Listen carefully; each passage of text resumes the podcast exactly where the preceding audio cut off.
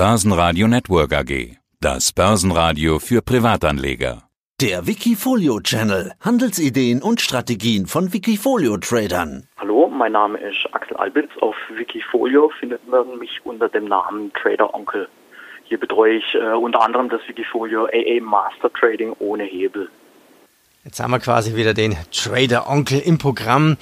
Hallo Axel, wie bist du denn durch die Corona-Krise mit deinem Wikifolio gekommen? Brummt die Relle auch bei dir?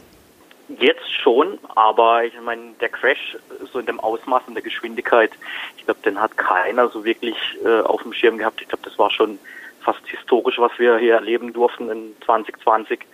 Ja, ich muss auch sagen, eigentlich war ich recht gut vorbereitet auf den Crash. Ich hatte es eigentlich schon, beziehungsweise auf eine stärkere Korrektur schon im Januar hatte ich das eigentlich auf dem Schirm. Äh, die Umsetzung war dann, naja, nicht ganz so optimal. Gehen wir schnell noch auf deine Strategie ein. Deine offizielle Strategie laut Wikifolio Book ist ja, es sollen gezielt Trades mit hoher Geschwindigkeit durchgeführt werden. Diese sollen kurzfristig schnelle Gewinne unter kalkulierbaren Risiko erzielen. Funktioniert sowas auch in der Krise oder ist das in der Krise genau das Richtige? Also stimmt diese Strategie noch? Also genau in der Krise steigt ja eigentlich immer die Volatilität und genau das bietet ja eigentlich sehr gute Trading-Chancen. Allerdings muss man hier ein bisschen auch Vorsicht walten lassen, wenn man ungeübt ist, weil ja, die Bewegungen haben doch gezeigt, dass ganz, ganz schnell zweistellige Minusprozente dann auf den Wert kommen können von einem Tag auf den anderen.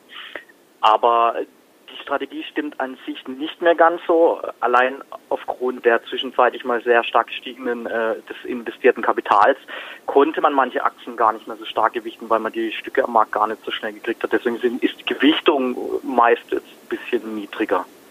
Ah, spannend. Ja, hast du mal ein Beispiel für uns, was so typisch war für die Crashzeit? Ähm, wie, wie, oft handelst du? Täglich, wöchentlich? Trader sind ja fleißig am Handeln. Also ich denke, normalerweise handle ich täglich, allerdings nicht blind. So, ich muss jeden Tag einen Trade machen, sondern eigentlich eher, wenn sie die Chancen bieten. Ich habe ja auch äh, ziemlich viele Plattformen, die mir Research bereitstellen, dass ich quasi nur noch den Buy- oder Sell-Knopf drücken muss bei manchen Werten. Also doch, ich trade schon täglich, also Aktien und persönlich, also privat natürlich auch noch Indizes. Deine Performance liegt seit 2016 bei rund 137 Prozent.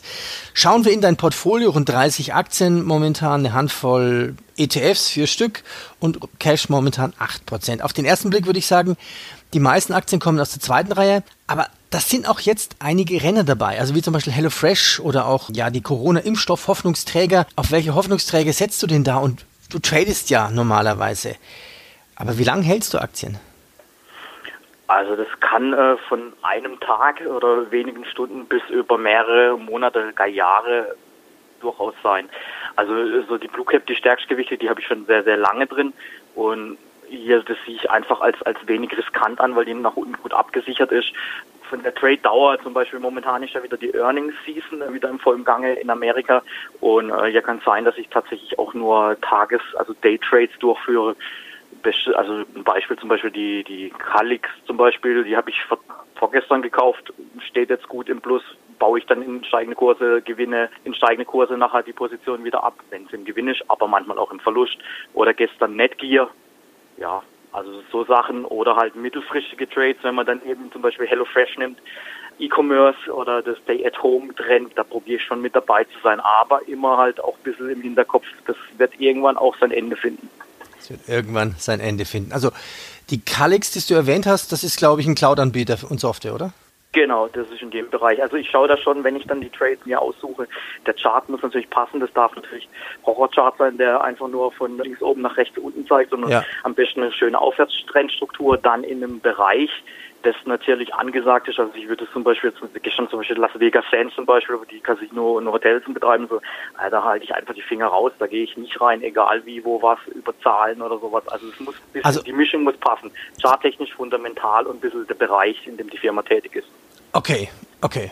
Also das wollte ich gerade nachfragen, fundamental. Also diese Calix hat jetzt plus 16,5 Prozent. Gucken wir noch mal rein. HelloFresh bei dir 17 Prozent. Ja, und einer der besten Renner ist Biontech. Ja, wann verkaufst du mal eine Aktie? Äh, also momentan fahre ich dann meist so, dass ich äh, immer Teilgewinne realisiere. Also die Biontech zum Beispiel, äh, die war glaube ich auch mal zwischenzeitlich mit drei Prozent gewichtet, was für so einen Wert für mich dann doch irgendwo fast obere Grenze darstellt, weil es doch sehr spekulativ ist, die Substanz dahinter, das wird sich erst noch rausstellen.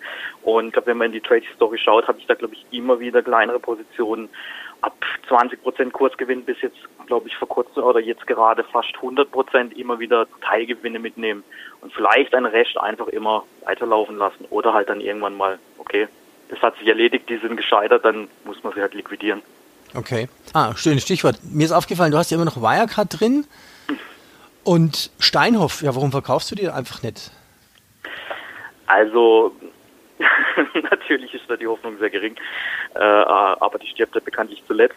Ja. Steinhoff ist mit einer Gewichtung von 0,1 Prozent im Depot, also wenn die irgendwann Peanuts. wertlos ja. ausgebucht wird, dann okay. soll es so sein. Also im privaten Depot wird man das höchstens dazu benutzen, um äh, Verlustvorträge zu generieren. Im Wikifolio gibt es sowas ja meines Wissens nicht. Von dem her ist das eigentlich relativ irrelevant und einfach nur eine Position, die vielleicht ein bisschen ärgert, aber ich denke, aufs Gesamte gesehen habe ich hier, glaube ich, auch nicht mal, also ich, trotz dass 80 Prozent im Minus ist, Steiner, weil ich glaube nicht mal nicht 0,4 Prozent vom Depot verloren. Also das sind nur kleine, ja, gewesen, die nicht aufgegangen sind. Kann man verkaufen, muss man nicht. Okay.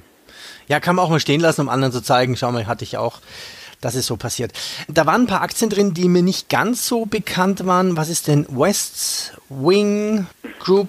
Das ist so ein bisschen Lifestyle-Shop oder, oder tatsächlich auch äh, Bereich E-Commerce, also im Prinzip, ich meine, komplett mit dem Geschäftsmodell habe ich mich nicht befasst. Das war ursprünglich auch eigentlich äh, ein, ein Chart Breakout Trade. Äh, bei ungefähr 9 Euro eingestiegen.